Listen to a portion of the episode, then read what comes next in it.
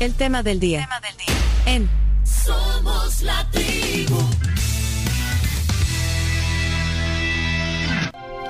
Y con una panorámica del edificio del Tribunal Supremo Electoral, aquí está haciendo el zoom back, el chomito, miren, ahí está el edificio, eh, vista desde el piso 12 de la Torre Futura. Eh, le vamos a dar la bienvenida al magistrado de dicho tribunal, Noel Orellana.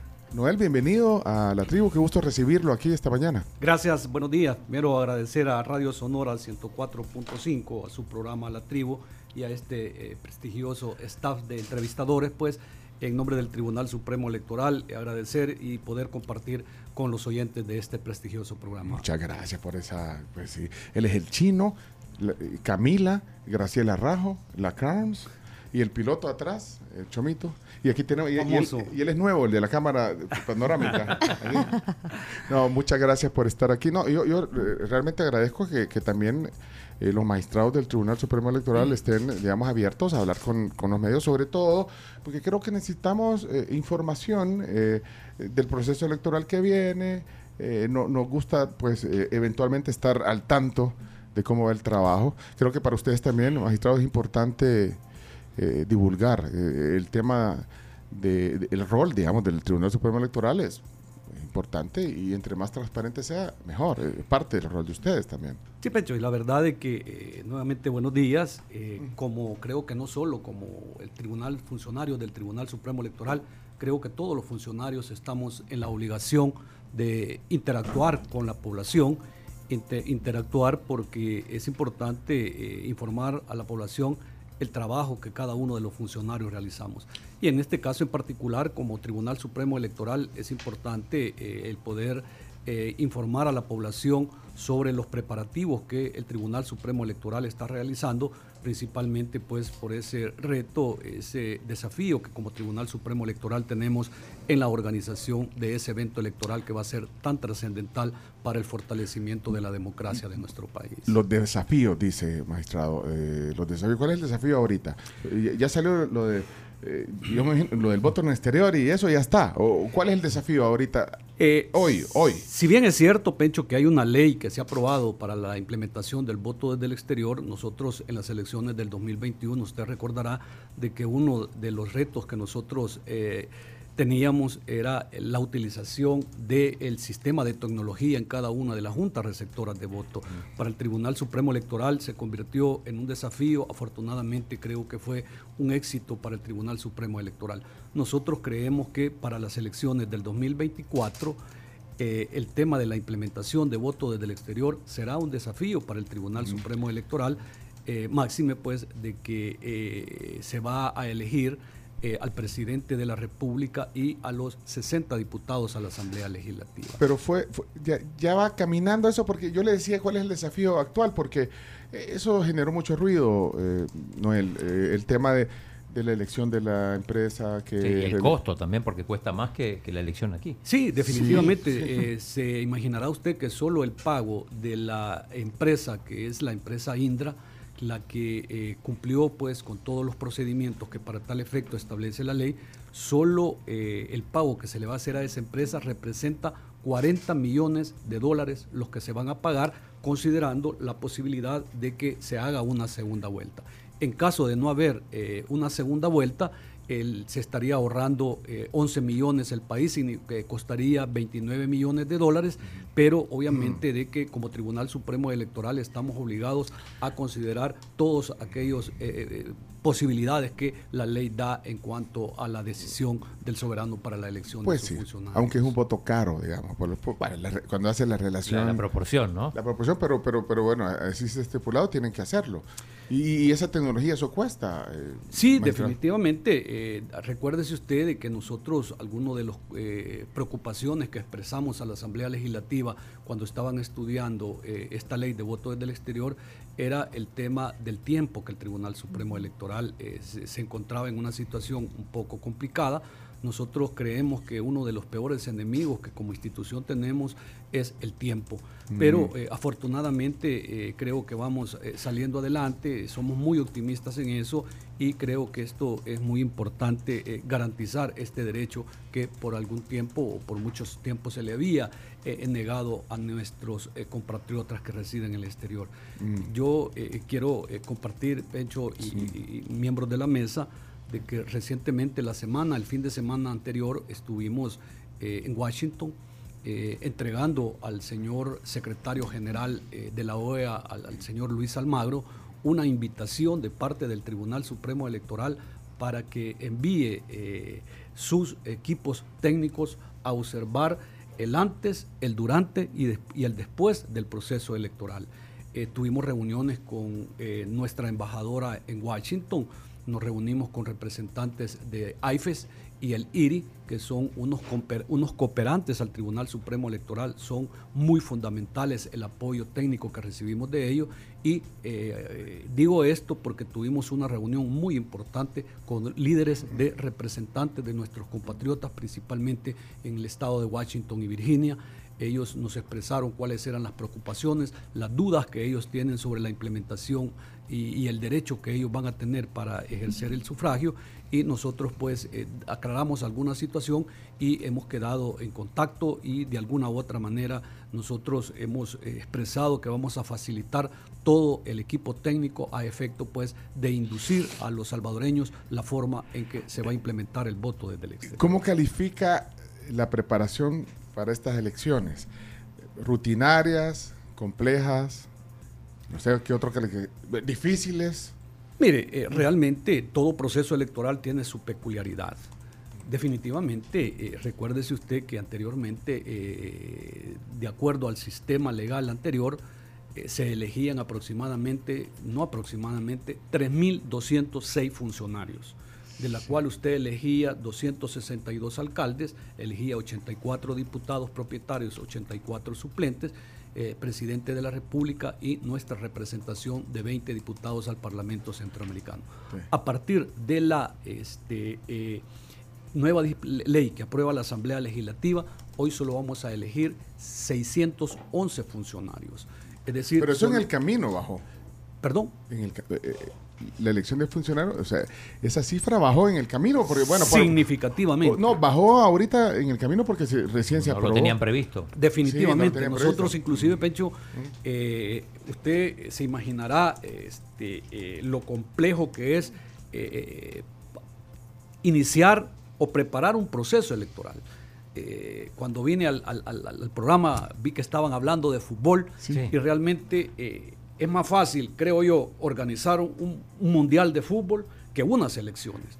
Nosotros tenemos que contratar directamente, aproximadamente participan 140 mil empleados del Tribunal Supremo Electoral que tenemos que contratar, llámese miembros de juntas receptoras de voto, llámese juntas electorales departamentales, eh, juntas electorales municipales es un, es un ejército de personas este, que tienen que involucrarse en este, en, este, en este proceso que de alguna u otra manera pues eh, es una responsabilidad muy grande para el tribunal. Le voy a poner complejo entonces porque usted lo mencionó ahorita, porque yo le decía cómo lo calificaba, complejo, difícil, complejas. Es complejo. Es complejo. Ahora, y, yo no sé si Julio Olivo... Siempre, siempre se queja, porque Julio Olivo decía ah. que eran las elecciones más complicada del mundo, pero ahora no tanto. Y que le decía que también, eh, como hacía la analogía con eh, el fútbol, decía que, que, también cambiaron de repente algunas reglas, eso lo hace más complejo, o sea, eso les, hizo más complicada la cosa. Nosotros eh, elaboramos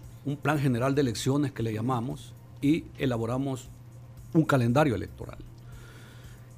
Tenemos un calendario electoral para el voto nacional, tenemos un plan general para el voto nacional, tenemos un plan general para el voto desde el exterior y tenemos un calendario electoral para voto desde el exterior. Desde ahí comienza la complejidad de este sistema. ¿Por qué nosotros consideramos hacer esta división? Pencho y, amigos de la mesa, porque el sistema de votación que vamos a tener para el territorio nacional es diferente al voto y al sistema de votación que se va a tener desde el exterior. Desde el exterior usted va a tener dos sistemas de votación va a tener un sistema de votación presencial y va a tener un sistema de votación por internet. ¿Quiénes son aquellos salvadoreños que desde el exterior van a tener derecho a emitir el voto? Aquellos salvadoreños que tienen documento único de identidad con dirección en el exterior, ellos van a tener el derecho a votar por internet. Solo por internet. Dicho sea de paso, van a tener el derecho de hacerlo 30 días antes de las elecciones. Es decir, las elecciones para elegir presidente y vicepresidente de la República y los 60 diputados propietarios y los 60 suplentes a la Asamblea Legislativa se va a realizar el 4 de febrero del 2024. Y el 3 de marzo del mismo año vamos a elegir los eh, miembros de los consejos municipales y nuestra representación ante el Parlamento Centroamericano, con la posibilidad de que si ningún candidato a presidente de los 13 partidos que están habilitados para participar en las elecciones gana en primera vuelta, estaríamos celebrando una segunda vuelta también el 3 de febrero. En esos términos, este, eh, para nuestros compatriotas que residen en el exterior, volviendo este, al tema que, que, planteaba, ellos van a tener derecho a votar 30 días antes de las elecciones. Otra característica que tienen los compatriotas que van a votar por Internet, uh -huh. que para la elección de diputados, el voto que ellos emitan viene para, los, para la elección de los diputados de la circunscripción del departamento de San Salvador. Ajá. Todo se va a agrupar aquí, sí. va todo a caer se, aquí. Todo se va a agrupar eh, eh, en, este, San Salvador. Eh, en el departamento de San Salvador. Y a aquellos salvadoreños que van a votar por la vía presencial son aquellos salvadoreños que tienen documento único de identidad, que residen en el exterior, pero que su documento tiene eh, dirección en el país. Vaya. Ellos van a votar por la vía de Internet presencial. Uh -huh. Ese voto viene, en el caso de los diputados, para la elección de los diputados de la circunscripción del departamento de donde, es, donde los salvadoreños tengan, tengan, tengan su dirección. Y solo. Aclaro esto, porque es importante. Para los salvadoreños que residimos en el territorio nacional, solo vamos a poder votar con documento único de identidad vigente. Para los compatriotas que residen en el exterior, van a poder votar con documento único de identidad vigente o vencido y también van a poder votar con pasaporte vigente o vencido. Allá. Esto creo que es allá importante. Afuera, afuera. Fíjese que nosotros estábamos haciendo un análisis, que en el territorio nacional hay aproximadamente un millón de DUI vencidos, que estas personas, si no actualizan su DUI, van a tener complicaciones. No, van a, no, no van a poder votar. No van a poder votar. ¿Y si van a Guatemala, pueden votar en Guatemala? No pueden votar. ¿Por qué? No pueden No, votar. porque si van con el pasaporte. Yo, yo, yo le explico. Ah, yo le que explico. vos- buscando por yo- dónde no. irte. a. Si vos Yo- ni votás chino, el chino ni vota. No, pero pregunto yo le, voy a, yo le voy a explicar nosotros. El padrón electoral hasta el día de ahora asciende a un monto de 6.202.780 salvadoreños que estamos habilitados para ejercer el derecho al sufragio en las elecciones Seis millones. 2024. De los cuales 3.251.754 son mujeres y 2.951.035 son hombres. De estos, 685.026 residen en el exterior.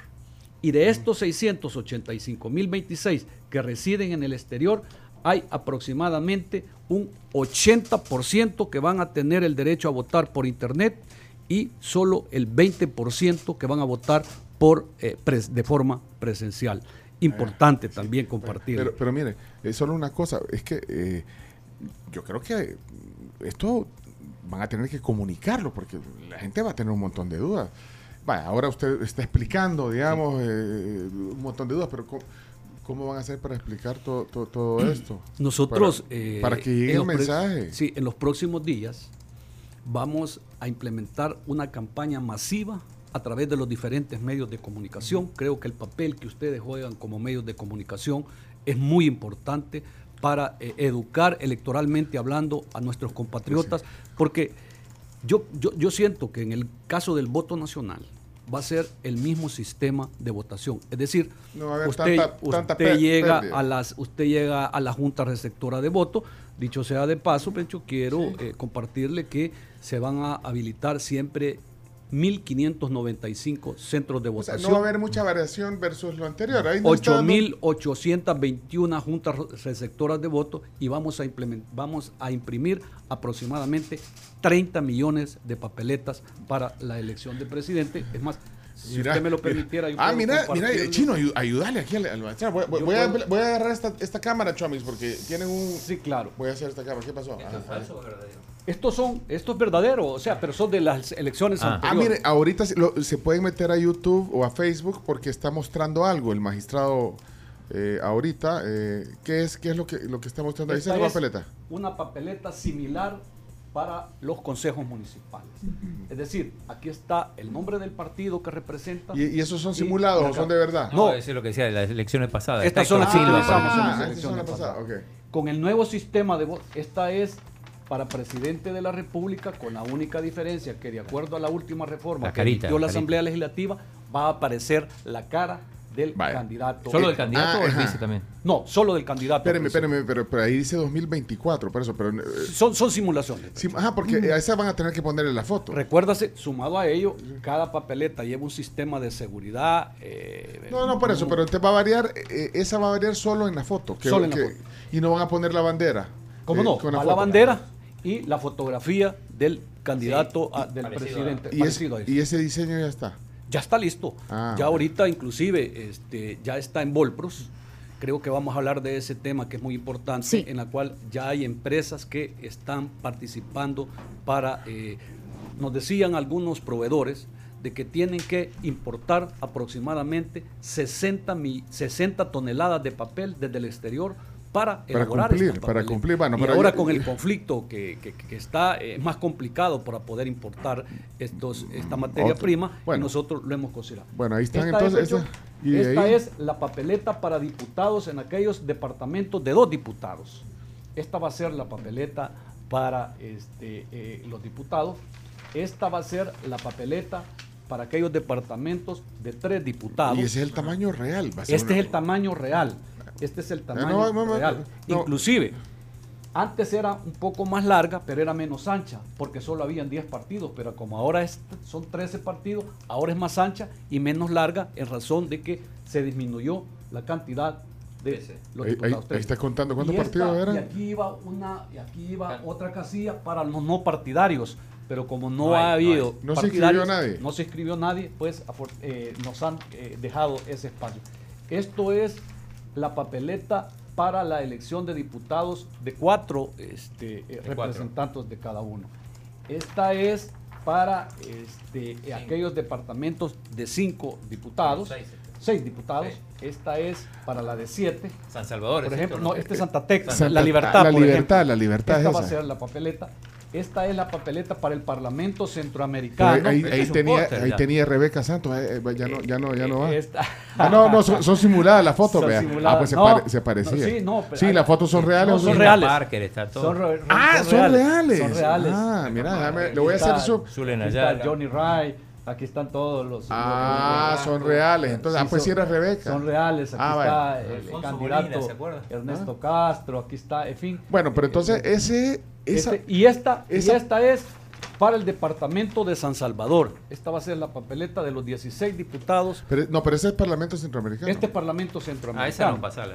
Esta es Parlamento no, no, Centroamericano. no, no, no, no, no, esa, esa es Ah, sí, asamblea. este es a la Asamblea Legislativa, perdón. sí. Y esta es al Parlamento Pero Centroamericano. entonces la más grande de todas va a ser la del Parlamento. La del Departamento de San Salvador es más ancha. Gran, gran papeleta esa. Gran papeleta significa. sí, no, sí, no habíamos sí, tenido, sí, creo, una tan grande antes. No, en proceso. en de- lo, en lo ancho, no. Es un en lo largo, sí. No, es un póster. Sí, eh, realmente. Esta es la papeleta que le van a entregar a usted cuando llegue Eh, a la Junta Receptora. El come papeleta no va a poder con esa No, papeleta. no, creo que va a tener que dejar de comer unos tres días para poder, No, eh, sea- poder serios. digerirla, ¿verdad? Per- perdón, magistrado, sean serios aquí en este programa. Bueno, ya- ahí, ahí está, eh, estás contando los partidos, chino. Eh, ¿Para el Parlacen los tres se presentan? Por regla general, es un derecho que tienen los partidos. Inclusive, este, a veces presentan candidatos, a veces no presentan, pero el Tribunal Supremo Electoral tiene que diseñar la papeleta. había que reducir como que van a, Magistrado, esa es la papeleta en física. ¿Qué va a pasar en el caso de, la papeleta electrónica? Porque Indra ya propuso como un modelo diferente el que se tiene de estas papeletas físicas. La ley eh, de votos del exterior, este, eh, Graciela, establece que el Tribunal Supremo Electoral en la manera de lo posible, tiene que ser similar la papeleta que se utiliza en el territorio nacional versus la que se va a utilizar en el exterior, con la única diferencia que estamos, va a ser electrónica. El problema que estamos nosotros teniendo este, es que no cabe ni en un teléfono, por muy grande que ah, sea, en una, tablet, no ah. cabe la papeleta. Eh, en los próximos días vamos a tener una reunión, y digo los próximos días, la próxima semana, con miembros de la Junta de Vigilancia de los partidos políticos y con los presidentes o secretarios generales de los 13 partidos políticos para plantearles esa situación y poder sacar una decisión en consenso precisamente para evitar cuestionamientos hacia el Tribunal ah, Supremo es que Electoral. muy, muy chiquitas las banderas en una pantalla del celular. Y el problema que tenemos es de que si usted abre el celular, le, le aparece un partido X entonces ese partido puede sentirse favorecido porque, es, el, primero que le aparece cuál, es, va a ser el primero? Eh, todavía no hemos hecho los sorteos. Ah, porque se sortea. De acuerdo a la ley, se hace un sorteo con representación de la Junta de Vigilancia y de los eh, partidos políticos y allí se va seleccionando el orden que va a tener cada uno de ellos. ¿Es una ventaja ganar el sorteo y ser primero o no? Eh, es una valoración que los partidos políticos dicen que el último, porque cuando uno habla de la papeleta es el de la derecha, otros dicen que es el de la izquierda, otros ah. dicen que es el del centro. Son situaciones que ya es una valoración que los especialistas en estos temas. Y donde se vota tiene que ser casi un escritorio. ah, eh, pues las papeletas grandes. Pero mire, volviendo a lo digital, entonces, eh, es que no tiene audífono, Chomix, el maestrado. Pero mira, el, ¿y por qué no lo hacen con marcar casillas? El problema. Marcar casillas, o sea, como un formulario. El problema, eh, Digital, digamos. Usted sabe que si el, el Salvador no es el país número uno, es de los principales que tiene el sistema de votación más compleja del mundo. ¿Por eso lo dice Olivo siempre. ¿Por qué? Porque eh, como la sala de lo constitucional, y cuando me refiero a salas, salas anteriores, establecieron un sistema de listas abiertas, de preferencias, de voto cruzado, entonces la persona tiene derecho a votar por partido, por persona y por candidatos de diferentes partidos en el caso de la elección de los diputados. Mm, en esos términos, eh, la, propuesta que usted hace obviamente eh, tendría lógica si no tuviéramos el sistema de votación tan compleja que el de marcar casillas porque usted tiene el, derecho de ir marcando cruzado pero no tiene en digital. Es digital también en el caso de la elección de, los, diputados. Tiene que ir moviendo la pantalla del, teléfono y, no, la, no, la, han resuelto entonces eso está en proceso nosotros de resolverse. Eh, precisamente en la próxima semana inclusive estaba viendo la agenda que vamos a desarrollar ese día ya va el,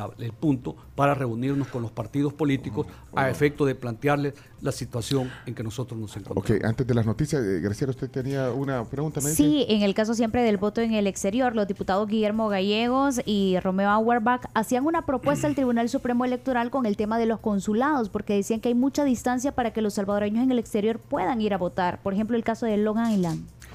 Nosotros este, eh, hemos sostenido reuniones con la Cancillería, eh, con nuestra canciller en Washington y efectivamente hemos eh, tenido toda la colaboración, hemos contado con la colaboración de eh, la Cancillería y ha puesto a disposición del Tribunal Supremo Electoral todas nuestras sedes diplomáticas en el exterior. sin embargo, pues creemos que son insuficientes. ¿Por qué son insuficientes? nosotros hemos tomado como base que en aquellos lugares donde haya al menos 50 salvadoreños vamos a poder instalar eh, centros, centros de votación este, y eh, utilizar las embajadas y utilizar las, los consulados. Pero hay consulados que no cumplen con los requisitos que se requiere para facilitar a nuestros compatriotas a que lleguen a ejercer el derecho. Imagínense usted. ¿Por, porque son pequeños. Yo veía, sí, por ejemplo, el de Milán. Usted está en un quinto nivel. Ahí está el consulado. Ahí está el consulado. Realmente es muy limitado el acceso eh, y en estos casos nosotros tenemos que facilitarle a personas con discapacidad, señoras que en estado de embarazo, que van con sus niños, nosotros tenemos que dar facilidades en esto. Quiero decirle que a esta fecha nosotros tenemos eh, aproximadamente 181 lugares que hemos identificado que cumplen este, que hay que poner, hay que instalar estos centros de votación. Chino, vos que conoces. Y hay un allá. agregado, y Sí, hay un agregado. perdón, perdón, hay un perdón. agregado, por ejemplo, Canadá. Canadá no le permite a usted instalar centros de votación que no sean las sedes diplomáticas de cada uno de los países. Es más, nosotros no podemos contratar un parque, una escuela, una iglesia que son, No por puede. regla general, los lugares donde En se Canadá. pueden instalar. En Canadá. O sea que alguien, pues sí, es que te iba a preguntar de Italia. Tú, decime una, una ciudad lejos de, de Milán. Eh, Palermo, Pues en vaya, el un sur de Italia. Un salvadoreño en Palermo. ¿Usted cree que se va a mover hasta Milán o hasta, no sé si van a poner en Roma, no sé dónde van a Difícil, difícilmente. Nosotros Pues sí. estamos conscientes de esa situación, pero también si nosotros tenemos alguna limitación, son los recursos también. Pero va- se, se imaginará usted el costo que le va a significar no al Tribunal Supremo Electoral, sino que a todos los salvadoreños, porque con, el, con los eh, impuestos que pagamos se financia este tipo de eventos. Pe- Pero solo quiero eh, entender algo. Entonces, digi- eh, digamos así, a distancia no se va a poder. Se va a poder si usted tiene documento único de identidad con dirección en el exterior. Usted va a poder votar por internet Sin moverse. 30 días antes de las elecciones. Usted desde el 4 de enero está habilitado a votar hasta el 4 de febrero del año 2024. desde el celular o Desde la el celular, tablet. desde la tablet, desde su Vaya, computadora. pero entonces tienen que, pero ya no pueden sacar un DUI. ¿Cómo no? Pues ya pueden sacar un DUI Todavía con, con pueden. dirección ¿Por en el país donde vivan. Sí, porque, porque aquí se da otra eh, situación que es un poco compleja. Por ejemplo, de acuerdo a la ley, el Tribunal Supremo Electoral el 7 de febrero cerró el padrón nacional. Es decir, el, si- el- el de, de agosto, perdón, el 7 de agosto, el 6 de agosto se, se- se- se cerró específicamente. Si usted no hizo los cambios, no realizó cualquier trámite que usted ese registro electoral ya está cerrado. Cerrado. Para el voto desde el exterior, la Asamblea Legislativa emitió un decreto legislativo y nuestros compatriotas están habilitados hasta el 5 de noviembre para poder hacer los cambios respectivos. Es decir, que cualquier ciudadano que reside en el exterior está habilitado para poder hacer los cambios que estime conveniente. si alguien vive eh, en Barcelona, ¿a dónde va a tener que votar? Vamos a, a- vamos a implementar, va a instalarse un centro de votación en Barcelona, un centro en Sevilla y otro en Madrid. Ah. Para en el lo- caso, en el caso de España. de ah, España. vaya, porque hay preguntas. ¿Se va a tener que expresar desde Sevilla hasta Madrid? No. No. Va- van a haber centros de votación. Van a haber centros. Es más, es, es importante pues, que de, de estos eh, 600 y que eh, 625 mil salvadoreños que van a estar habilitados, nosotros creemos que inclusive va a incrementar un poco más. El 97% radica en los Estados Unidos, principalmente 97%. 97. 97%, principalmente en los estados de California, Texas y Nueva York. Le sigue, por ejemplo, Italia. Hay 5.770 salvadoreños Ajá. habilitados para votar. Canadá con 5.346. España 1938. México 868. Y los demás dispersos. Bueno, Más en Italia que en mundo. Canadá. Sí, Sí, sí. tenemos que hacer eh, paréntesis, eh, magistrado. eh, estamos hablando con el magistrado Noel Orellana del Tribunal Supremo Electoral, pero vamos a las noticias. Tenemos mesa llena hoy. Bueno, casa llena. Si hasta, eh, el chino hasta en 19 puso al aire. Si lo bajamos del 22 habitual. Miren, eh, eh, solo quiero eh, dar fe que nos trajo un documento bien interesante hoy el magistrado No- Noel Orellana. Eh, es una recopilación de leyes. Creo que esto nos sirve, chino. Usted debería Sí. de guardarlo, léetelo Ya completito. lo tengo. Eh, en PDF no, está- porque están pidiendo, como lo, lo subimos a redes, alguien está, Ah, dice que está me pidiendo esto, porque es una recopilación que trae la Constitución, trae el Código Electoral, la Ley de Partidos Políticos y las disposiciones especiales para la postulación de candidaturas no partidarias. Todo esto en este documento y nos lo ha traído aquí para la biblioteca de la tribu. Así es. No, pero material de consulta y tenés la Constitución aquí a, a la mano. Qué bueno, gracias por este eh, documento, creo que es importante.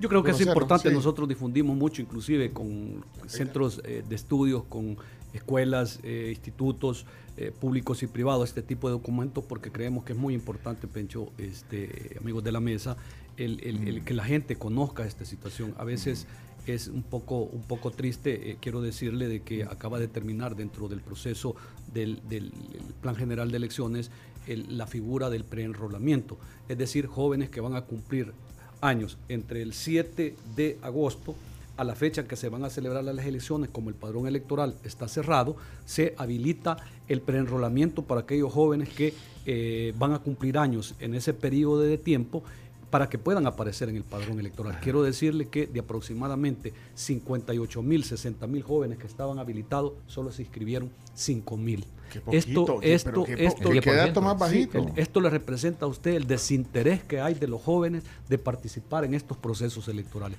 Y yo siempre he dicho de que los jóvenes tienen un compromiso con el país porque ya no es el futuro de ellos, el presente ya pertenece a los jóvenes. Y, y ustedes tienen que ser motivadores, porque también yo no sé qué responsabilidad le voy a poner entre comillas, magistrado, tiene el Tribunal Supremo Electoral en, en- en motivar, o quién tiene que motivar, no es parte del... de- ¿Le pagan? Nosotros, ¿Le pa- ah? ¿Le pagan? sí, No. nosotros, nosotros No, creemos que tenemos, tenemos ese pero- compromiso de incentivar a los jóvenes, pero creo que este, este yo, yo siempre lo digo, amigo, este evento no es del Tribunal Supremo Electoral. El Tribunal Supremo Electoral organiza el evento. O sea, no es Este- responsabilidad de ustedes. Este es, nosotros tenemos algún grado de responsabilidad, pero este es una responsabilidad de todos los salvadoreños. ¿Por qué? Porque en la medida de lo posible, yo creo de que a veces nos quejamos con los funcionarios que se eligen y ni tan siquiera hemos ido a votar. Nosotros, por ejemplo, eh, utilizamos un es- un eslogan en el Tribunal Supremo Electoral que no permitas que otros decidan por ti, porque en la medida en que yo no voy a votar y usted vota, usted está decidiendo quiénes son los funcionarios que nos van a gobernar. En esos términos creo que tenemos un compromiso. Quiero decir, Pero ya, no- ya, ya, ya es muy tarde. Sí, O sea, porque definitivamente. ya ya, está este momento solo- está, está cerrado Sí. el padrón electoral. Yo ¿De quiero decir, el rol entonces de fomentar yo creo que todas las instituciones, todos los salvadoreños, comenzando desde casa, tenemos el compromiso de ir concientizando a nuestros hijos desde pequeña edad. Inclusive creo que el mismo Ministerio de Educación debería de considerar e incorporar dentro de los programas educativos ya irle im- imprimiendo o, o implementando a los niños esa vocación de civismo para eh, poder participar en estos procesos electorales. Camila es la más jovencita aquí. ¿Vos fuiste a votar de- al no más cumpliste 18 años? Sí, o sea, ¿Vos estabas mm, motivada o no? Sí, sí, sí, creo que, o sea, no, no me tocó cuando tenía 18, sino que la primera elección que me tocó fui y he ido a todas. ¿Has ido a todas? Sí, ¿Y, y tu círculo también. están Sí, o sea, son responsables? sí, vamos. Cuando yo cuando pude votar, mi hermana todavía no era mayor de edad, entonces solo fuimos mi mamá, mi papá. Mi hermana nos acompañó, vea. Íbamos con mis abuelitas, porque como vota cerca de la casa. Y todos se decían por quién iban a votar. No, no. Nosotros, eh, como Tribunal Supremo Electoral, en conjunto con el Registro Nacional de las Personas Naturales, el RNPN, hicimos un trabajo de visitar cada uno de centros educativos, principalmente aquellos grados de bachillerato y los primeros ciclos de universidad, que donde está el mayor número de jóvenes que oscilan entre las edades que están próximos a cumplir los 18 años, y creo que nosotros cumplimos nuestra, nuestra función de pero son situaciones que creo que las nuevas autoridades que asumirán eh, el próximo año tendrán un reto también de incentivar a los jóvenes a participar en estos procesos Mire, eh, electorales. eh, magistrado, le, le avisaron que vamos a desayunar aquí. Fíjese que no me avisaron. y- no, no le avisaron. No, No, no, no no me No. avisaron. Graciela, no- Graciela me dijo a mí, véngase desayunado. Sí. dijo, yo- Ni yo café des- le van a dar en ese programa. Pero si ya desayunó, pues No, ni- yo ni sí le modo. dije. Voy a tener que, que compartirlos con el Sí, equipo. Nosotros, nosotros hacemos casi brunch a esta hora de A esta desayunar. hora ya, sí. y, y nos mandaron de sal y, de sal y pimienta. Ah, qué rico. En lo que elige. eh, que- no, en serio, no, no, ya Sí, sí, desayunó. sí, desayuné. Graciela No. me dijo, véngase No, desayunado. me dijo no, que- no Bueno, es cierto. Pero entonces, vamos a ver. Hoy tenemos de sal y pimienta, ¿verdad? Sí, correcto.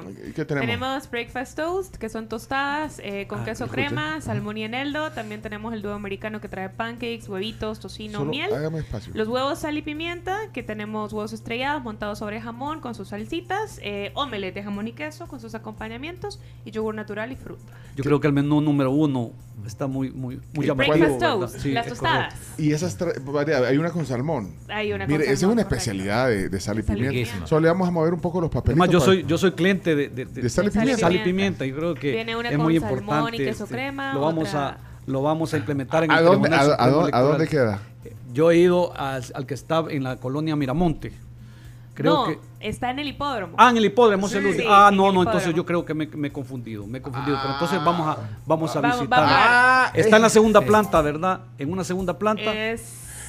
mm, No. Es que Aquí- me no, Sí, sí, pero ya, me- ya me ubico, ya me No, ubico. espéreme, magistrado, espéreme.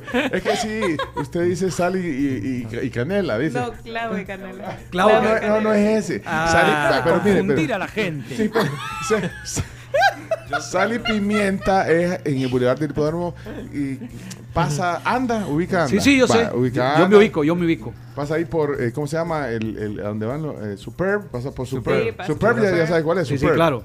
Superb, ya he ido a Superb. Por supuesto. De ahí sigue y ahí... Ahí se hizo la fiesta fin de año del tribunal. Ahí hizo el, ahí hizo el tribunal. Usted sí, usted ha a Superb, ¿eh? Sí, ahí sí. No, también. Bueno, pero ahí está Sal y Pimienta enfrente de... de, de dónde, Casi enfrente, de- no, es un poquito más. Bueno, más en el. Boulevard del Hipódromo, ahí está, Eh, ese es más Sal Pimienta, tienen tienda gourmet y tienen, mire esas tostadas, las voy a sí, mostrar para que vean, rico, porque eh, estas son como tres sabores distintos, porque una trae aguacate, miren, Sí. la otra trae salmón Y y, la otra es postre. y es postre porque es como con chocolate y fresas. Vamos a tener que llevar a Y nuestros observadores que van a venir a, a visitar el Ahí país llévelos, llévelos. proceso electoral. Creo que es importante que conozcan eh, todos estos lugares que son muy especiales eh, para el país. Buen provecho, ese es un Vamos a tener desayuno. aproximadamente unos eh, 6.000 observadores 6.000. que creo que es bien importante también poder compartir Mire, nuestra gastronomía, ¿verdad? Hablando de compartirse, le voy a dejar esta antes de una pausa y creo que y Carlos también tiene algo Sí, que- pero yo le voy a dejar adelantada esta. ¿Cómo, cómo se llevan con, con los demás magistrados del tribunal? Así, eh, adelánteme un poquito porque yo quiero entrar a un detalle de, de- de algunos temas que, que- que- que- que están, digamos, en discusión. Bueno, por eso son un organismo colegiado, son cinco magistrados que decir. Pero ¿cómo se lleva usted con todos? Mire, realmente yo en lo personal tengo una muy buena relación con los cinco magistrados, este, nuestra presidenta que liderea eh, la institución. Do- eh, Ajá, de- eh, Doris Dora. Elizabeth. Do- Dora, Dora No. Esmeralda. Dora Esmeralda. Ah, Doris Elizabeth mi- hermana. Ella es ella la presidenta, eh, creo de que ella eh, maneja con mucho atino la institución. La experiencia que tiene, por ejemplo, el doctor Olivo y el magistrado eh, Rubén Meléndez, ellos ya han estado en el Tribunal Supremo Electoral. El caso del magistrado Huelma con algún grado de, Huelma. de- de experiencia en la Asamblea Legislativa. Aportamos los compañeros suplentes, eh, mi suplente, por ejemplo, la doctora eh, Sonia Liévano, es una persona que le aporta mucho a la institución experiencia. Vaya, pero ¿con quién Obviamente se- con quién se tenemos? Con- diferencias. Sí, pero ¿con quién se lleva más? Yo tengo una buena relación con todos. Con la presidenta bien- bien tengo muy buena relación, sí, pero, Pero yo mira. con Mm. todos eh, tengo una muy buena relación y yo creemos que eh, estamos conscientes nosotros, estamos obligados a poder eh, cualquier diferencia que podamos tener en, en- en algún punto en particular, tratamos la manera de consensar porque estamos obligados, conscientes nosotros del compromiso Ah, que a tenemos. consensar. ¿Y no tiene miedo? Miedo a que no, pero- que, que- que no, porque desayunar. Julio Olivo dijo que los que, que había muchos de sus colegas magistrados que tenían miedo. Yo, yo en lo personal eh, no tengo miedo, yo estoy consciente de la responsabilidad que tengo con el país, yo estoy consciente, pero cuando uno actúa de acuerdo a la legalidad, de acuerdo a lo que la ley establece, yo creo que de alguna u otra manera eso le da tranquilidad a uno. Sí me preocupa la responsabilidad que tenemos eh, No, pero- de sacar avante este proceso Pero electoral. Olivo no decía miedo a, a que la elección salga mal, sino a, a quedar mal con el gobierno. Mire, como aquí no se trata de que usted va a quedar bien o mal con alguien en particular, ¿verdad? Uno se apega a lo que la ley dice, a lo que eh, la ley expresamente le mandata a uno y en la medida en que uno hace las cosas de acuerdo a la ley, yo creo que no hay que temerle a nadie. Yo siempre he dicho que cuando a mí se me juramentó como funcionario, yo juré eh, cumplir y hacer cumplir la Constitución y las leyes de la República y en esa medida creo que a uno le da tranquilidad. Y como dice eh, algún adagio por ahí, de que la historia se encarga de juzgar a cada persona y yo creo de que en la medida en que uno hace las cosas con transparencia, yo creo que uno le da tranquilidad, principalmente uno que tiene sus principios religiosos, su, su- su- su confianza en Dios, creo que vamos a salir avante en este proceso. Yo creo que por dónde va la pregunta chino. Lo que pasa es que esto es complejo, además de la elección compleja, eh, Noel, es que es complejo porque es primera vez que hay una reelección. Eso, eso es inédito. Sí. Hay, hay- una resolución de la sala de lo constitucional. Ustedes ya se pronunciaron, digamos, de la primera resolución de la de lo. Al final ustedes son el ente el máximo tribunal en materia electoral. Entonces, eso, eso lo hace inédito y, y lo hace complejo también el tema de, de la reelección. Sí, sí, sí, Pecho, yo, yo, yo estoy consciente de esa responsabilidad, lo que Claudio decía, creo que es muy importante, pero como le reitero, cuando uno cree que está actuando de acuerdo a la ley, yo creo que no hay nada que temer y de alguna u otra manera creo que eh, sobre ese tema yo públicamente he dado una opinión, cómo lo percibo, eh, se verá pues ya el día eh, 6 de septiembre, es un día muy trascendental en el proceso electoral a través de una cadena nacional.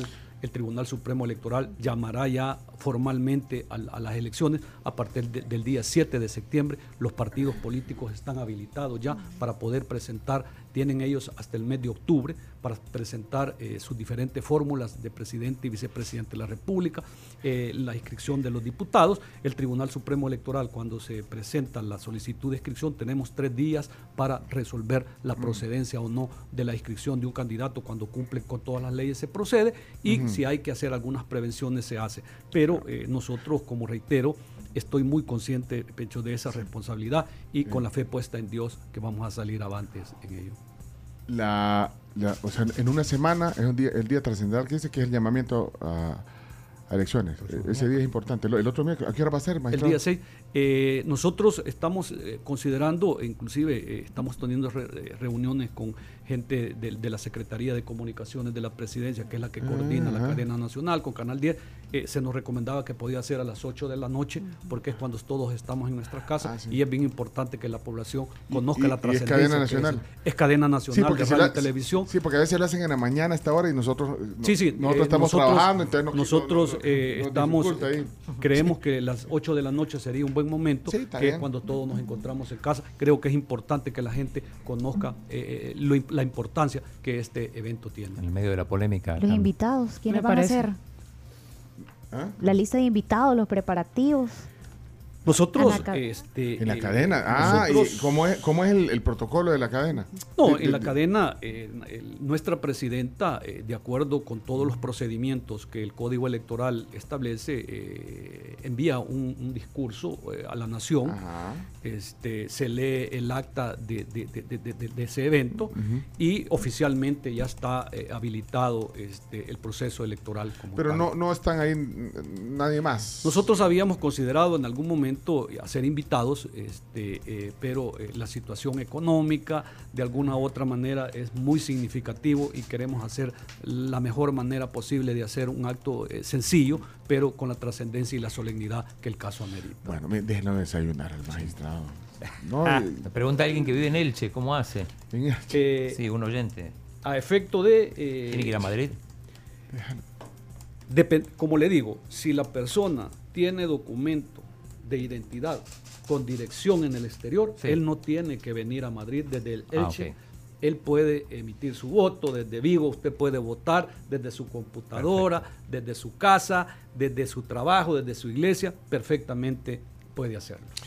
desa- desayune, magistrado, porque nos va a agarrar, No, por favor. nos va a agarrar el almuerzo. Bueno, hay que aprovechar. Que nos mande una foto Wellman o Olivo desde el edificio. Que nos mande una foto. No, si Olivo no está ahí. Olivo no está. No, dice que no, que va a otro edificio. Bueno, ahí está su oficina eh, habilitada. Pero está que- vacía. para que él sí- pero, pero ahí está No la llega oficina por, a ay, por, disposición por de cap- él, ¿verdad? por caprichoso no llega. Porque- ya regresamos, Noel. Buen provecho. El magistrado. Muchas, muchas gracias. Magistrado del Tribunal Supremo Electoral, Noel Orellana, hoy con nosotros aquí en. Viene, viene ahorita el, el- el cierre. ¿Qué pasó? ¿A quién le está dando? Pues, Compartiendo con los compañeros, yo me voy a quedar No, pero ahí te- si aquí te- Ah, viene un camión, bueno. viene un camión. Entonces me prepara No. uno para llevar también, Sí. unos cuatro para llevar. Le voy a llevar al doctor Olivo y a todos, ¿verdad? Ya regresamos. Eh, Chomito, una toma de, de San Salvador. Una, más bien, una toma. Esa toma, ahí está el edificio. Hacerle zoom, Chomito, para que se vea ahí en el YouTube. Más. Más zoom, a ver si vemos a Wellman o a, o a la, o a- o a la presidenta. Ahí, ahí. Ahí, ahí está bien. Ahí se ve TSE. Trozo de edificio. Hasta helipuerto tiene. ¿O no? No, no, no. Ya regresamos luego de la pausa. Con el cierre de la plática. Las 9.25 de la mañana, a todos los que están ahí afuera, recordarles que pueden aprovechar la oportunidad de estudiar en la Universidad Andrés Bello, que tiene una modalidad híbrida con diferentes facultades, por ejemplo, en Economía, Tecnología e Innovación, tiene posgrados también, tiene su famosa Facultad de Enfermería, Salud Humanística y más. Pedí más información para matricularte en el ciclo 02 2023 al 2248.000. Inscribite hoy, tenés hasta mañana que es el último día, para aprovechar. En medio de comerciales puedes prepararte un cafecito delicioso en la cafetera digital programable de Black Decker que prepara el café como a vos te gusta, suave y aromático con una tecnología Vortex. Esta cafetera es de 12 tazas y de verdad no te vas a arrepentir, es una excelente compra para que la tengas en tu oficina o en tu casa. 9.36 de la mañana y estamos ya de regreso en la tribu FM. Antes de continuar con nuestro tema del día, recordarles a todos que si pueden ser full claro, háganlo. Wi-Fi, televisión, línea fija y móvil postpago con claro. ¿Por qué? Porque pueden recibir gratis el doble de datos en su plan postpago para que puedan ver la transmisión en YouTube de la tribu FM, en TikTok En TikTok. y en Facebook Live también. Mire, eh, qué increíble, Carms, cómo se mete gente a ver en TikTok. Increíble la cantidad de gente. Pues es otra plataforma más ahí para que puedan eh, enterarse de, de- de los temas importantes del país. Hoy, hablando de uno de ellos, las elecciones siempre es tema y por eso está aquí eh, Noel Orellana, el magistrado eh, del Tribunal Supremo eh, Electoral, uno de los cinco magistrados propietarios. Eh, mire, eh, están buenas las tostadas de César Eh, muy sabrosas, realmente, Qué bueno. muy llamativas. y ya nos vamos a volver clientes frecuentes, ¿verdad? Tenemos poco tiempo, magistrado, y usted también tiene una agenda, eh, eh, pero bueno, aquí vamos con eh, pregunta flash. Pregunta flash. Sí, yo tenía una pregunta. Antes de irnos a la pausa, tenía la duda sobre las fechas clave en que comienza la campaña, o sea, del proceso, digamos, electoral. Eh, si hay campaña adelantada, ¿cuál sería de repente la sanción que emitiría el tribunal? Porque no nada más puede haber campaña adelantada aquí, sino que también en el exterior. Highlights. de- Ya dijo uno que es el 6 de septiembre, dijo Sí. la- que van a hacer el, el llamado oficial. Pero, ¿qué, qué otras cosas lo que dice? Realmente el tema de la campaña adelantada creo que es un desafío para el Tribunal Supremo Electoral. Creo que uno de los desafíos precisamente es, nosotros eh, estamos haciendo las gestiones con Facebook, con Twitter, que su sede la tiene en México, para firmar un convenio a efecto también de tener la, la- la colaboración de ellos eh, de alguna u otra manera para que se cumpla todos los plazos de las campañas electorales y evitar este, el que a través de redes sociales pues se divulgue eh, propaganda fuera del periodo. Pero puede ser en territorio también. frente de- de- de- no, en lo que sucede de que ellos, la sede eh, del Salvador, este, principalmente el caso de Facebook está en México. Allá está la casa matriz, digamos. Está su casa matriz. ¿Y qué les respondieron? O sea, ustedes dijeron que... que, que- Sí, nosotros ¿qué les estamos ya por firmar el convenio. Ellos están muy anuentes a colaborar con el Tribunal Supremo Electoral precisamente para evitar situaciones de campaña electoral fuera de, la- de los plazos que estipula la ley y cuando estemos dentro de la campaña que sea con el respeto que cada, eh, cada ley, eh, en este caso la ley de partidos políticos, ¿Y lo adelantado? ¿Y, y lo adelantado? Porque... Recuérdense ustedes que en, en redes sociales, pues. en redes sociales. Recuérdense ustedes que en el caso eh, del presidente de la República son cuatro meses eh, de la campaña, el caso de los diputados tres meses y el caso de los de los consejos municipales un mes. Eh, nosotros estamos atentos porque inclusive hay partidos políticos que de alguna u otra manera eh, siempre transgreden eh, lo que la ley dice. ¿Ejemplos claros? Yo creo de que eh, no, no, no puedo especificar como juez electoral, eh, porque nosotros eh, en este momento estamos conociendo aproximadamente 20 casos de campañas adelantadas, casos que el Tribunal Supremo Electoral de oficio los, los, los- los ha iniciado y otros han sido denuncias de eh, diferentes eh, asociaciones eh, o, o personas naturales y los estamos analizando. Lo complejo de esto que para que nosotros podamos sancionar tenemos que seguir un debido proceso. No podemos, lo- nosotros podemos eh, ordenar que de inmediato se baje eh, alguna publicidad que consideramos que puede ser campaña adelantada, pero para implementar las sanciones yo creo de que eh, se sigue un debido proceso de acuerdo al principio eh, constitucional. En esos términos, este, quiero decirle que este Tribunal Supremo Electoral vamos a dejar una deuda que nosotros creemos que al menos hubiésemos dejado presentado un nuevo proyecto de código electoral porque este código es del año 2013, eh, está desfasado, obviamente que como sociedad evolucionamos y las leyes tienen que ir acorde a esa evolución que tenemos como sociedad. ¿Y por qué digo esto? Lo digo porque eh, inclusive dentro del mismo código electoral hay sanciones por campaña adelantada que son insignificantes con la transgresión que se puede hacer en esta situación. Tristemente le cuento una, una, una, una anécdota que eh, en elecciones anteriores hubo un, candidato que nos dijo, mire, ¿cuánto es la multa si yo infringo la ley? Eh, le dijeron X y dijo, mejor voy a transgredir la ley y voy a pagar la multa. Entonces, situaciones que, que, que- qué que- no es- en, en esos términos, yo creo de que la ley debe de ser muy drástica, la ley debe de establecer procedimientos expeditos, frágiles, que de alguna u otra manera le permita al tribunal actuar de inmediato. ¿Por qué no pudieron? Perdón, ¿por qué no pudieron? Usted dice que va a ser una deuda no haber hecho reformas al Código Electoral. Recuérdese, Pencho, que de creo que es el único país en Latinoamérica. Recientemente acabamos, acabamos de estar en las elecciones de observadores en Guatemala y compartíamos con algunos amigos. Creo que es el único país en que el Tribunal Supremo Electoral no tiene iniciativa de ley para presentar un proyecto a la Asamblea Legislativa en temas electorales. En todos los países, todo lo que concierne a eh, legislación en temas electorales, el Tribunal Supremo Electoral tiene iniciativa. El Tribunal Supremo Electoral de El Salvador no tiene iniciativa O sea, de ley. Está establecida en el artículo. Tienes que buscar un 133. diputado para hay que que, te- hay que buscar. Y si usted busca un diputado, ya los van a señalar. Ah, no, lo que pasa es que está siendo presentado por el partido A, este, o el partido B, y esa situación. este le conviene. quieras o no, Entonces, es correcto. solo déjeme eh, entender bien, eh, Noel, usted quisiera ser más estricto. O sea, que a través de, de una reforma en el Código Electoral, ser más estricto en esos temas, por ejemplo. Yo creo de que no campaña. solo, no solo en el Código Electoral, e inclusive dentro de la Constitución hay que hacer una reforma al artículo 133 donde establece expresamente quiénes son los que tienen iniciativa de ley. Y si usted lee, Pencho, el artículo 133... Y ahora que, no- ahora que nos trajo la Constitución, ya lo estoy buscando. Véala, véala. Ahí estoy dice quiénes son está, los que tienen, tienen iniciativa, de- para que vea que no le estoy mintiendo, está. ¿verdad? Los diputados, uno, el presidente de la República por medio de sus ministros. Ministros. Tres, la Corte Suprema de Justicia, el tema de, de- de- de- de- que De le compete al- del órgano judicial. los consejos municipales en materia de impuestos. Y cinco, el Parlamento Centroamericano por medio de los diputados. Ay Dios, el Parlamento Centroamericano. Bueno, tiene más, tiene más diente el parlacen que ustedes. Nosotros no tenemos. O sea, sí. Nosotros Vaya, no, no está, aquí lo estoy mostrando, eh, artículo 133, en, en el nuevo eh, en, en el nuevo recopilatorio de leyes que nos trajo eh, el magistrado. Bueno, entonces no tiene. Nosotros no tiene. eh, creemos de que debe de eh, dotarse al Tribunal Supremo Electoral de, de iniciativa de ley, eh, algún grado de autonomía presupuestaria y principalmente de leyes que realmente sean drásticas para aquellas personas naturales o jurídicas que violentan los procedimientos y en este caso en particular el tema de la campaña adelantada que creo que eh, ya va a venir este el periodo en el cual Pero entonces sería, pre- presidente sería, dice, cuatro meses antes. cuatro meses Estaríamos antes. hablando de Eh, octubre. octubre. Sí, octubre. Octubre y Eh, diputados, noviembre. de- Tres veces, tres meses y en el caso de los consejos municipales, un mes. Decías que van a venir más o menos 6.000 observadores. Nosotros tenemos eh, proyectado que van a venir eh, 6.000 observadores, eh, como lo dije al principio del programa, eh, con mucha satisfacción y, con mucha alegría. Fuimos recibidos muy satisfactoriamente por parte del secretario general de la OEA.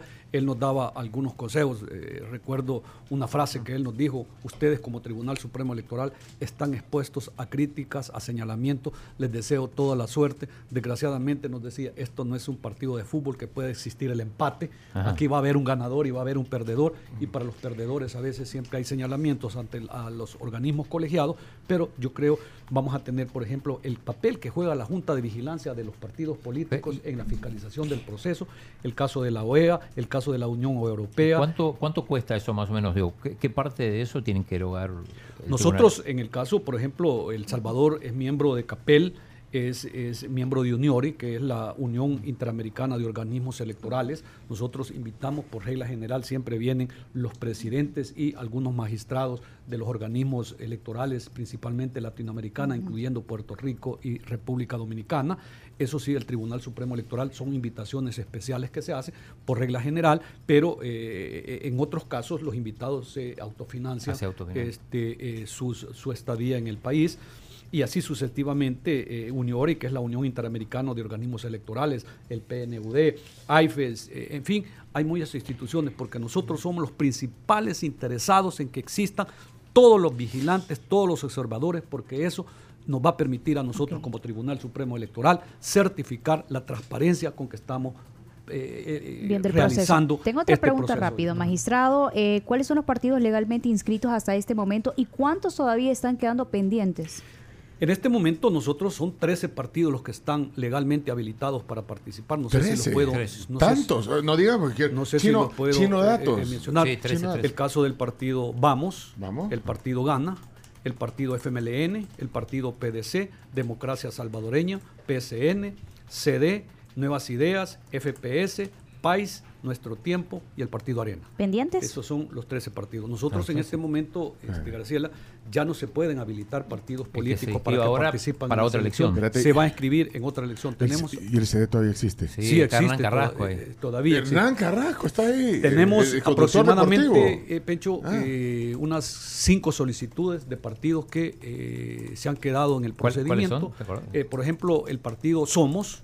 Somos. eh, es el partido Somos, este, eh, eh, se, me, se- se me escapa el nombre de los otros Sí. Ah, partidos. pero, que pero este están en proceso, no, no, no van a participar. no pueden participar ya porque el mismo código electoral establece un plazo en el cual Fuimos. ya no se puede iniciar con eh, la inscripción de otro partido político, a no ser para la participación de futuros procesos electorales. Hay uno que se llama La Tribu, pero no somos nosotros. Oye, todos le quieren poner La Tribu. No, hombre. No, no, es, es una broma. Mire, eh, eh, eh, decía la CRAMS fechas claves. Por ejemplo, habrá una fecha en la que lleguen los candidatos a inscribirse. Sí, O sea, porque efectivamente. los candidatos han sido, digamos, electos en primarias o en, o en estas. Eh, todo eso nosotros lo verificamos Bueno, ya una vez se presente. Por Y ejemplo, Tienen que llegar un día. Sí, el caso del presidente, de- el candidato a presidente de la República de cada uno de los partidos tiene que llegar personalmente Al- al, al tribunal. Supremo Electoral ahí vamos a ver. a, este, a presentar eh, su solicitud. ¿Y qué periodo tienen para hacer esa inscripción? Nosotros te- contamos con eh, tres días hábiles.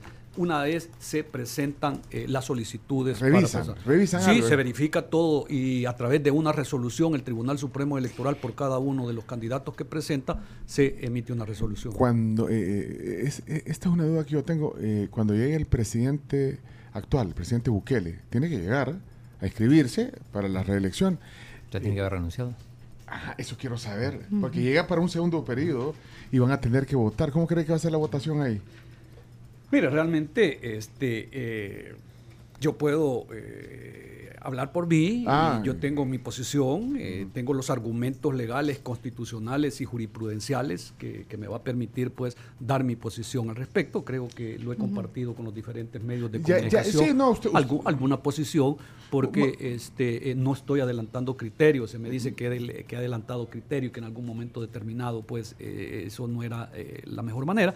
Pero yo soy muy coherente en lo que pienso con lo que hago, porque uno tiene que ser, como funcionario, muy transparente, principalmente ante la opinión pública. Es que usted ya dijo en otras ocasiones que usted acatará el fallo de la, de la sala de, de la sala constitucional. Entonces, pues, a eso refiere que no está adelantando criterios, sino que simplemente usted va a aceptar el, el- el fallo de la sala. Pero no puede prever los demás.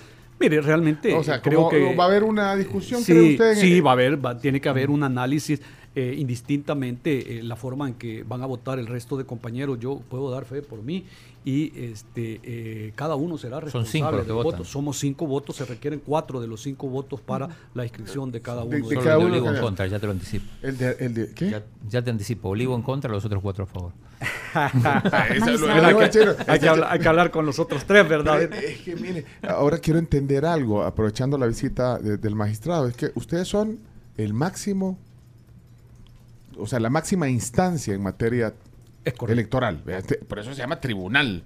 Supremo. Pero eh, eh, la duda, y yo sé- he escuchado algún análisis que dice que, que, que ¿por qué entonces, si es la máxima autoridad, acepta interpretaciones eh, en materia electoral de otras instancias? Vaya, por ejemplo, la Asamblea Legislativa, que también ha modificado algunas cosas, o la misma Sala de lo Constitucional. Eh, co- ¿Cómo se explica eso si es la máxima instancia? y reciben indicaciones de, la, bueno, de, la- de lo que hace la Asamblea, por ejemplo, el cambio que hizo en, en- en- bueno, en, en el tema de los municipios y todo esto. Entonces, ¿dónde queda lo de máxima instancia en materia Mire, eh, eso, electoral? es- eso de máxima autoridad es bien relativo, Pencho. Es Si bien no tiene relativo por lo iniciativa de ley, si quiere. Ah, Se- primero, quiero decirle una cosa. hay una resolución de la Sala de lo Constitucional del año 2014 en la cual un ciudadano presentó una- un recurso de amparo recurriendo a una resolución que había emitido el Tribunal Supremo Electoral. Y en esa jurisprudencia, en esa resolución, la Sala de lo Constitucional expresamente dijo que ninguna institución, incluyendo el Tribunal Supremo Electoral, está exento del control constitucional. Es decir, que ninguna resolución del Tribunal Supremo Electoral está exenta de que se pueda recurrir de ella ante la sala de lo constitucional en ese caso. Y la- sobre la pregunta que usted me hace, que el Tribunal Supremo Electoral es la máxima autoridad en materia electoral, pero hay una, un rengloncito más que la Constitución le dice. En el artículo 208, inciso último de la Constitución, le dice, el Tribunal Supremo Electoral será la autoridad máxima en esta materia electoral. Pero luego viene una coma y un seguido. Y le dice, le dice expresamente, sin perjuicio de los recursos que establece esta Constitución por violación a la misma. Es decir, que si el Tribunal Supremo Electoral emite una resolución, esta es recurrible ante la sala de lo constitucional. Si nosotros fuéramos la máxima autoridad, esas resoluciones no, no podrían ser recurridas ante la sala de lo constitucional si fuéramos la máxima autoridad. Es una, es un, es una denominación bien relativa, es una Ah. discusión que se da dentro de- de- del gremio de abogados, es una situación que hay que analizarla, pero nosotros, eh, y quiero decirlo, Pencho, Ujú, muy sí, sí, sinceramente, yo he buscado en la historia del Tribunal Supremo Electoral todas las resoluciones que han emitido las salas de lo constitucional de ayer, de antier y de ahora, y ninguna ha sido incumplida por el Tribunal Supremo Electoral. Termino con esto. El artículo 85 de la Constitución es una norma pétrea y le dice que la única opción, léalo, para optar a los cargos de elección popular son los partidos políticos. Pero la sala de lo constitucional dijo, no, mire, no, nosotros tenemos facultad de interpretar la constitución y no es solo a través de los partidos políticos, puede hacerlo a través de la figura no partidaria.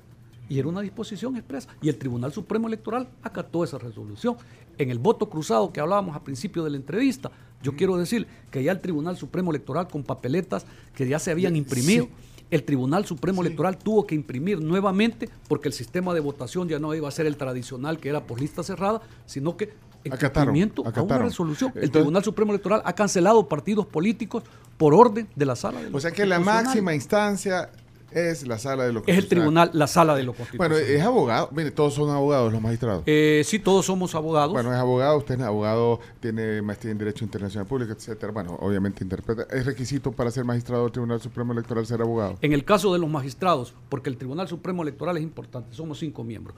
El presidente del Tribunal Supremo Electoral es designado por el partido político que sacó el mayor número de votos en la última elección, y el segundo también, y el tercero también. No, pero- y hay dos magistrados que vienen propuestos por una terna de la Corte Suprema de Justicia. Dicho sea de paso, yo soy propuesto por una terna de la, De la Corte, Corte. Suprema Pero, de pero Justicia. tienen que ser abogados los magistrados. Los magistrados que venimos de la Corte Suprema de Justicia es indispensable que tenemos que ser abogados. los otros no. En el caso, no necesariamente. Ah. Hoy en día, los que conformamos el Tribunal Supremo Electoral, los 10 somos abogados este, de profesión. Ah, sí, porque hay algunos expresidentes de que no eran abogados. Sí. ¿Verdad? Tipo, eh, ¿cómo que se llama? Eh, Eugenio don Eugenio Chicas. Chicas no era abogado. Walter, Walter Arajo, no, abogado. no era abogado. No creo. No, no sé. No, no lo conozco como abogado. No, pero ustedes sí, los cinco sí son abogados. So- eh, eh, somos cinco, pero el requisito en el caso de los magistrados que somos propuestos por la terna de la Corte Suprema de Justicia es indispensable que, es más, nosotros, los dos que representamos a la Corte Suprema de Justicia, necesitamos mayoría calificada. Es decir, yo fui electo por la Asamblea con 56 de los 84 diputados. En cambio, los otros tres magistrados solo se requiere mayoría simple. Pero ni, ni pueden cuestionar, entonces, o sea, cuestionan, mire, ¿por qué vamos a cambiar? ¿Por qué vamos a poner la foto de los de los candidatos? Eso es un cambio que hubo ahorita. Menos mal que no habían impreso las papeletas, porque hay que poner eh, la foto de los candidatos. Sí, pero, pero eso, son, eso vino de la asamblea. Sí, eso, eso son Ah, situaciones. pero y la asamblea, no, pero la asamblea no es una máxima eh, instancia como lo es la sala de los Acuérdese usted que de acuerdo al 133, esta es una ley de la República y los diputados tienen facultades de proponer una ley, de reformar una ley, de interpretar una ley, de derogar una ley y no se les puede limitar un derecho que esto tenía. Es más, el mismo Código Electoral tenía una, una, el artículo 265A que expresamente decía que un año antes de cualquier proceso electoral no se podían hacer reformas. Los señores diputados consideraron conveniente dentro de sus facultades derogar la disposición y puede hacer usted las reformas que estime conveniente y en el momento eh, que los considere conveniente. Eh, tristemente comentábamos con los compañeros de Guatemala que a ellos faltando un mes para las elecciones les estaban cambiando las reglas del juego. nosotros esperaríamos que eso eh, no suceda en el país, pero nosotros somos eh, también respetuosos de las facultades que cada una de las instituciones tiene. Los diputados además le bajaron el presupuesto para las elecciones. Sí, todo, todo ese tipo de situaciones nosotros hemos justificado. Qué importante, eh, este, Claudio, que nosotros compartir con los amigos oyentes y televidentes, obviamente, como Tribunal Supremo Electoral, de los 70.2 millones de dólares que se los ha asignado en el, en el presupuesto para el financiamiento de las elecciones nacionales, el 80% es para la contratación de bienes y servicios. Nosotros, para evitar cualquier señalamiento, hemos hecho las compras a través de bolsa porque eso le da tranquilidad, le da transparencia a todos los procesos y evitar el día de mañana señalamientos a cualquier funcionario. Y el otro 20% hay que pagarle, por ejemplo, a los partidos políticos, se les dan recursos para el pago de vigilantes, se les cancela, en la última elección se les pagó 50 dólares a cada uno de los miembros que conforman la Junta Receptora de Votos, son cinco miembros, son 8.595, multiplique usted todos los recursos que el Tribunal Supremo Electoral eroga en este concepto. ¿Y qué, perdón, qué recortaron cuando cuando, recortaron el presupuesto que dijeron, bueno, esto no lo vamos a poder hacer? Nosotros inclusive en aquel momento tuvimos reuniones eh, con el ministro de Hacienda, con los señores miembros de la Comisión de Hacienda y especial del presupuesto de la Asamblea Legislativa. Nosotros limitamos algunos eh, rubros en, la contratación de algún personal, en cuestiones de transporte, en el uso de gasolina, de tecnología. Eh, pero hubo un compromiso de parte del señor ministro de Hacienda en la época anterior en el cual pues se nos dijo de que eh, iniciáramos con este eh, presupuesto y que si en la ejecución del mismo el Tribunal Supremo Electoral requería recursos, el gobierno iba a estar eh, en la buena disposición de colaborar o de ayudar al tribunal con un refuerzo presupuestario. Mire, ya, se nos acaba el tiempo, solo usted que tiene ahí todas las fechas, ¿cuándo se tienen que inscribir los candidatos? Nosotros creo que es importante, si usted me permite, le, comparto algunas fechas que son muy importantes. Hablaba el 6 de septiembre es la convocatoria a elecciones generales de acuerdo al establecido en el artículo 179 a través de una cadena nacional se está coordinando. Luego, a partir del 7 de septiembre del año 2026, todos los partidos políticos están habilitados para presentar sus eh, fórmulas eh, al presidente. A ustedes. Luego, sí, luego, este. Eh, ¿Hasta cuándo? ¿El 7 de septiembre hasta cuándo tendrán el, Hasta el mes de octubre. 6 de octubre tienen los partidos políticos. Un mes. Viene, luego viene la inscripción de las candidaturas este, a diputados a la Asamblea Legislativa, las candidaturas al Parlamento Centroamericano. Eso es, este, este, este, es, este, esta fecha es este, también a partir del 7 eh, para los consejos municipales, a partir del 7, tanto para Asamblea Legislativa, Parlacen y Presidentes de la República. En el caso de los consejos municipales, esta inscripción inicia el 18 de octubre. Recuérdese que las elecciones de consejos municipales se van a celebrar un mes después de las de diputados y presidentes de la República. Por ejemplo, eh, ahorita acabamos de cerrar eh, la inscripción de ciudadanos al padrón electoral. Luego hay que el proceso de aprobación de los diferentes centros de votación tenemos hasta el 6 de octubre. Este, la propaganda electoral para presidente de la República inicia el 3 de octubre, va a ser del 3 de octubre al 31 perdón, del 3 de octubre del 2023 al 31 de enero del 2024, es decir, cuatro meses. En el caso de los diputados, perdón, eran dos meses. Esta inicia el 3 de diciembre del año 2023 y finaliza el 31 de enero del año 2024. Esa, es la campaña, ¿verdad? Esa es la campaña. Y Híjole, van a estar mezclados con los anuncios de Navidad. Sí, eh, es más, vamos a estar en elecciones, eh, vamos a estar en, pleno proceso de, de conteo de votos y vamos a estar en la campaña de eh, los consejos municipales y parlamentos centroamericanos. El 6 de enero del año 2024, de acuerdo a la ley, tenemos que realizar pruebas y simulacros de la transmisión de profesionamiento y divulgación de los resultados preliminares que tenemos que hacer y así sucesivamente hasta el momento de entregar las credenciales a los funcionarios que la decisión del soberano decida eh, eh, elegir. Magistrado. Bueno, perdón, no, solo lo, lo último que tenía era la actualización del padrón electoral de personas que viven en el exterior. Nosotros tenemos, como le- lo, lo- lo expresé anteriormente, hasta el 5 de noviembre para que nuestros compatriotas desde el exterior puedan eh, modificar su Ujú. registro Sí, tomando en cuenta la gente que ha fallecido. electoral. Nosotros creemos, en el caso del voto nacional, nosotros tenemos un padrón electoral que no cumple con todas las expectativas y con todas las, las razones para las cuales usted puede depurar el padrón electoral. ¿Cuáles son las razones por las cuales usted hoy en día puede depurar el padrón electoral? Que una persona haya fallecido, que una persona eh, haya sido condenada por sentencia firme y definitiva y pierde sus derechos políticos y en el caso algunas personas que eh, se nacionalizan en otro país y deciden renunciar a la salvadoreña. Pero ¿cuál es el problema que tenemos? Que de acuerdo a la ley, las alcaldías tienen que informar al Tribunal Supremo Electoral eh, el fallecimiento de cada una de las personas en cada uno de los municipios que es.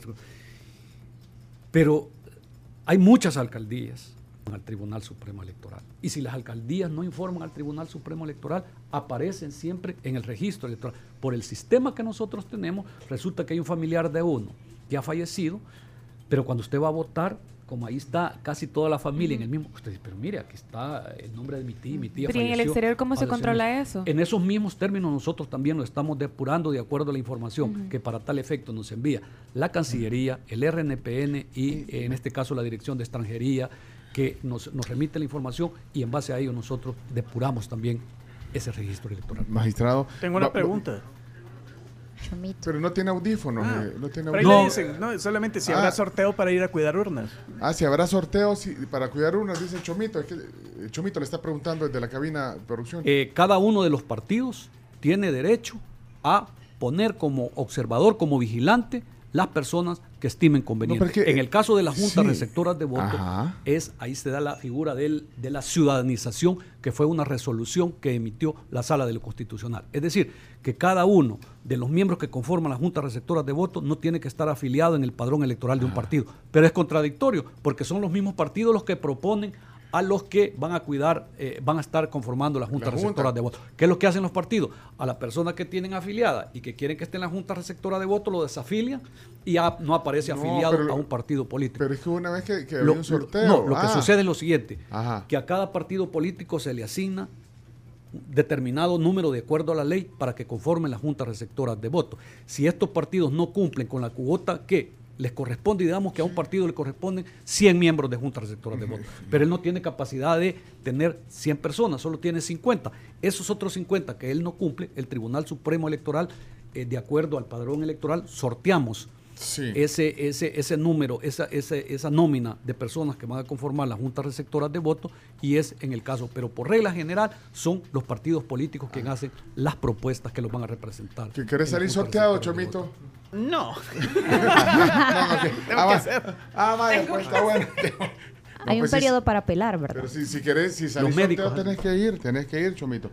Miren, vamos a tener que abrir, abrir una línea de, de- de preguntas porque aquí hay un montón de preguntas sobre dónde voy a votar. Aquí estoy leyendo varias preguntas, pero lo que vamos a hacer, que ya que el Chomito está interesado en el tema este, vamos a, eh, a designar al Chomito, a Camila y alguien voluntario que vaya a recibir un curso so- sobre preguntas y respuestas. Breve- de- brevemente, por regla general, las personas casi van a votar en los mismos centros de votación donde tradicionalmente han votado. Aquí me están haciendo... A menos que hayan cambiado la localidad que de hayan lugar. cambiado. No. Mire, póngase, acérquese solo el audífono. eh, aquí, vamos a ver, Pedro. Pencho, buenos días. Eh, le puede preguntar si todavía se puede cambiar de domicilio para poder votar. Que yo quisiera eh, votar en, en otro lugar, pues. Ah, eh, esas son las preguntas. Ya el periodo de cambio de domicilio ya venció. Ya venció. Él va a aparecer en el padrón electoral donde eh, tiene su documento único de identidad. Mira, mi hermana un mensaje. Mi, mi hermana nunca manda mensajes. que, que dirá, uy, Bueno, no, no me vaya a hacer quedar Tengo, mal. tengo audiencia Mi- entonces, mi- ¿verdad? mi- Para que su hermana esté Nunca había mandado un mensaje. que- que- lo voy a poner. No me vas a hacer quedar mal, hermana. Buenos días, un bien. saludo para la tribu Gracias. y para el señor magistrado. Eh, yo mm, estoy oyendo hasta este momento el programa, disculpen, eh, pero quisiera saber, soy residente en Suiza y eh, tengo un DUI eh, que no está vencido y me gustaría Uy, amén, apurate. No sé si podré hacerlo desde Suiza en alguna embajada que creo que solo existe en Berna. Y o si lo puedo hacer por internet. ¿De cuál manera? Eh, mi DUI, eh, lo que sucede es que tiene dirección de mi casa en El Salvador. Eh, ¿Podría votar eh, de esa manera teniéndolo eh, con otra dirección? ¿O cómo sería el, proceso, el procedimiento? Les agradezco mucho, tengan un buen día. Gracias. Si así sos con tu hermana. no, fue chomito, ¿no? Sí, bullying. Muchas gracias, No. eh, señora Duque. Realmente Sí, sí. este, eh, es un gusto que nos esté escuchando de tan distancia, que tanta no- distancia. que nos mande chocolates, Decir- son buenos, decirle que efectivamente, en su caso, ella va ten- tendría que votar en un eh, centro de votación y tendría que hacerlo por la vía presencial. En Berna. Todavía Y- está en tiempo, todavía está en tiempo en que puede cambiar su documento único de identidad para que pueda votar por la vía de internet. Pero tendría que poner el domicilio allá. Tendría que poner el domicilio allá. Y no saben qué ciudad, eh, bueno, digamos en esos países, yo no sé cuántos votantes habrá allá. Yo pero- creo que puede ella acceder a la, a la página web del, del RNPN, donde le queda el DUI-centro más eh, cercano, No. o hay inclusive Express ahora que usted puede solicitar su DUI. No, y pero digo, el centro de votación no, no lo han definido realmente todavía en esos lugares, en en esos Suiza. países. Entiendo yo que sí va a haber en Suiza. Ah, Entiendo que sí va a haber en Suiza. Le dejaré por acá la dirección con, con, con, Pencho para ah, que él pueda compartirle cuál es el lugar más este. Ahí te la llevo, ahí te la llevo personalmente. Este, usted puede hacerlo. Tenemos que tener... Ya, cierto. es que no me avisa usted. No. Nos hemos pasado de la hora. Pero, magistrado, sí tenemos que terminar. Ginebra está, acá está. Ahí Ginebra va a poder ir a votar. Ginebra va a poder votar. Mira, son... No. 148, no se puede decir. Sí, 148. 148 salvadoreños, allá, sí. que van a poder votar. Magistrado, tenemos que terminar. Mire que Graciela se atrasó pues siempre es que el magistrado no para, no para. Ah, Pues sí, No. ¿que va cuándo, verdad? Gracias, eh, Noel, gracias por la visita, por todo este tiempo que nos ha dado. Y vamos a seguir eh, pues, informando y, y platicando sobre esos temas, sobre todo se vayan acercando las elecciones. Tenemos que terminar. De hecho, yo Gracias. realmente eh, agradecido la oportunidad que me da de poder interactuar con todos De los fútbol salvadoreños, no- con de ustedes. no hablamos. Eh, realmente creo que es muy importante este tipo de programas, pero eh, yo quiero mandar un mensaje a todos los oyentes de este programa, que como Tribunal Supremo Electoral estamos trabajando para que este proceso electoral sea transparente y que vamos a ser garantes de que se respete la decisión que el soberano va a tomar en esos procesos electorales para que se elijan a los mejores funcionarios que nuestro país merece. Nuevamente eh, agradecerle a cada No, uno de gracias usted, ustedes gracias por esta oportunidad y estamos abiertos cuando ustedes lo estimen conveniente. Bueno, gracias, magistrado. ¿La alianza? Eh, seguramente nos seguiremos viendo aquí eh, antes Ya, de las Chino. elecciones. Chino, ya no puedes seguir hablando de La deportes. alianza. Vamos al Mira, avance. Graciela, Vamos después nos regañan porque no vas con el avance de las noticias y queremos informarnos. Que avance. De hecho, muchas Sí, gracias. gracias. Bueno, ya, gracias, gracias, gracias. Dale, Chomito.